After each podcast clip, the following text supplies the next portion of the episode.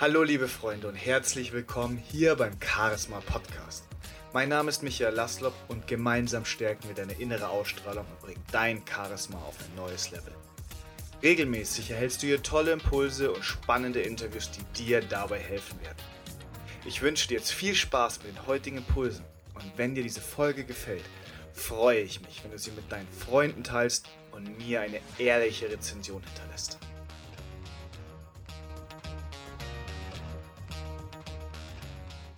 Hallo und herzlich willkommen zu einer neuen Folge des Charisma Podcasts.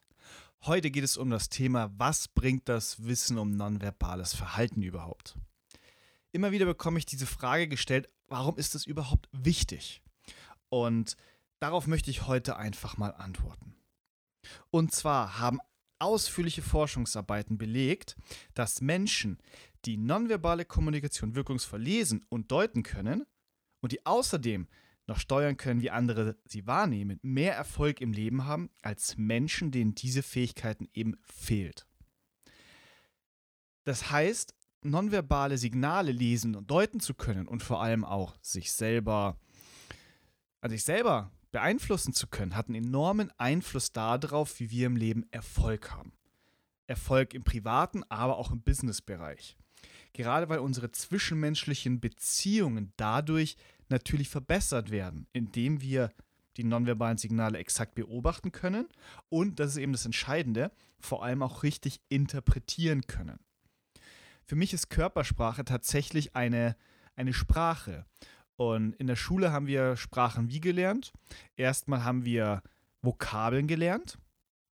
Und dann haben wir noch eine Struktur gelernt, ein Satzbau beispielsweise.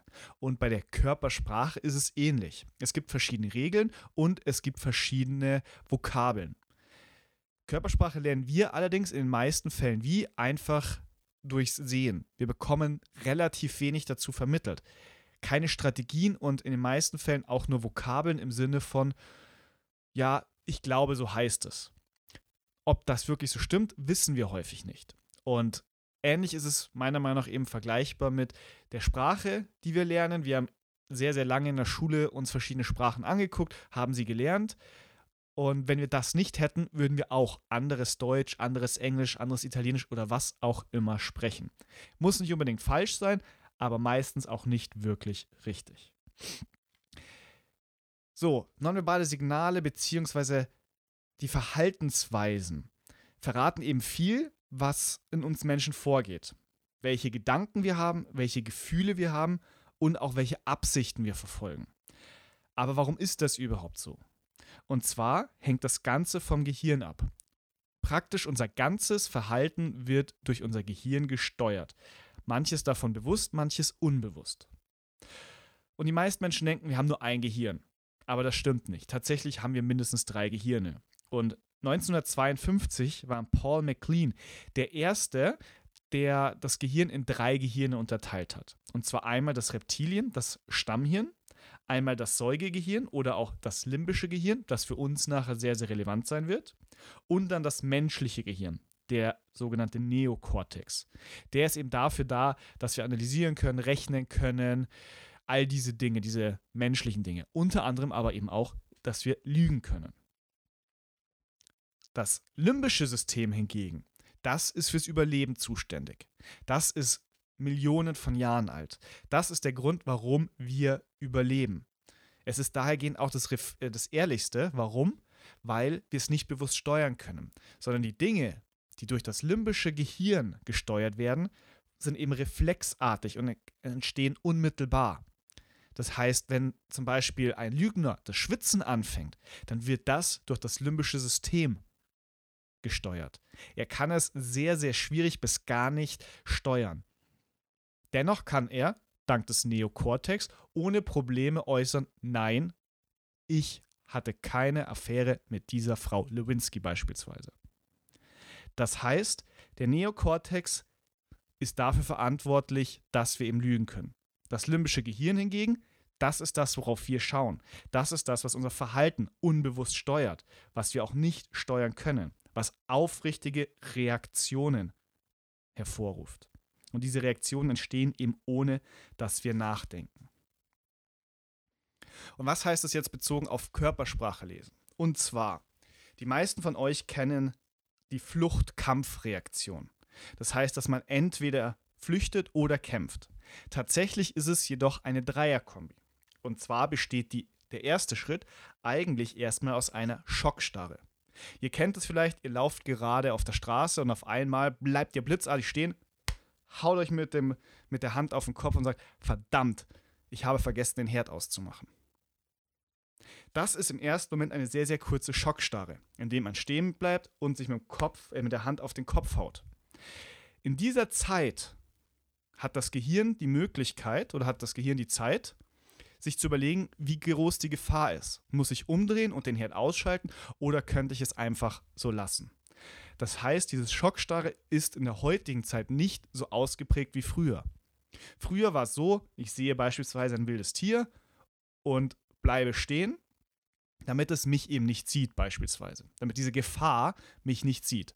Heute sind es eher kleinere Dinge. Aber zum Teil heute auch noch überlebenswichtig in manchen Dingen.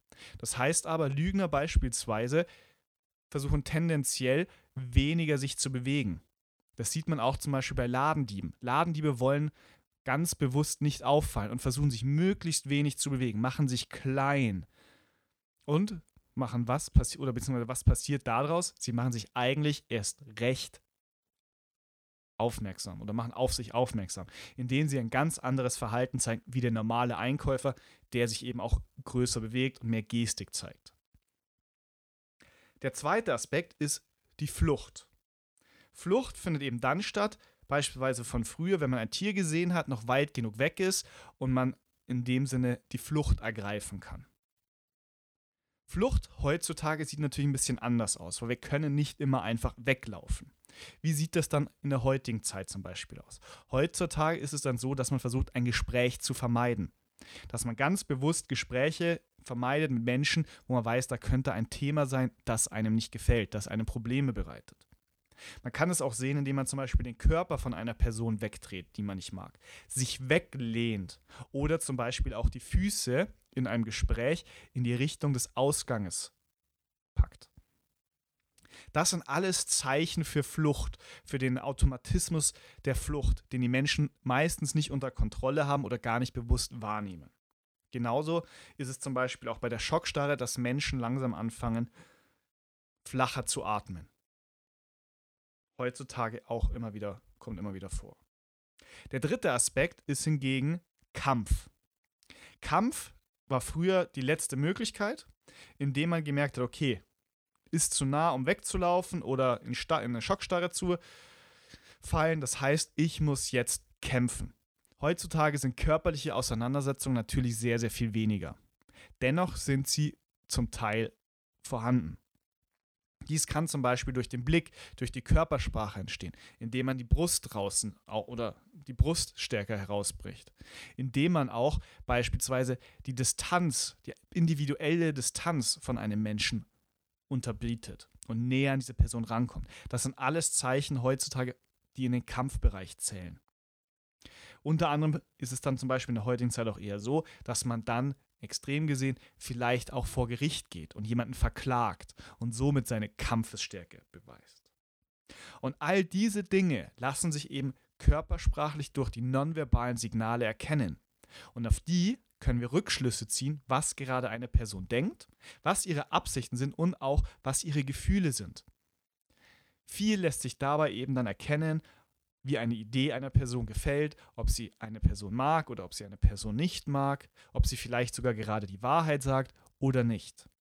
Das heißt, in dem Moment, in dem wir aufmerksam sind, die Signale wahrnehmen, bewusst wahrnehmen und die richtige Bedeutung kennen, können wir eben diese Absichten, Gefühle und Gedanken erkennen.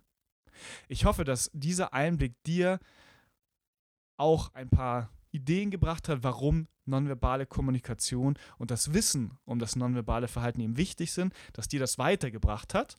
Und wenn ja, dann schreib mir noch gerne einen kleinen Kommentar, gerne auch wenn du mehr zu diesem Thema haben möchtest. Und dann freue ich mich aufs nächste Mal mit dir. Bleib gesund, dein Michael.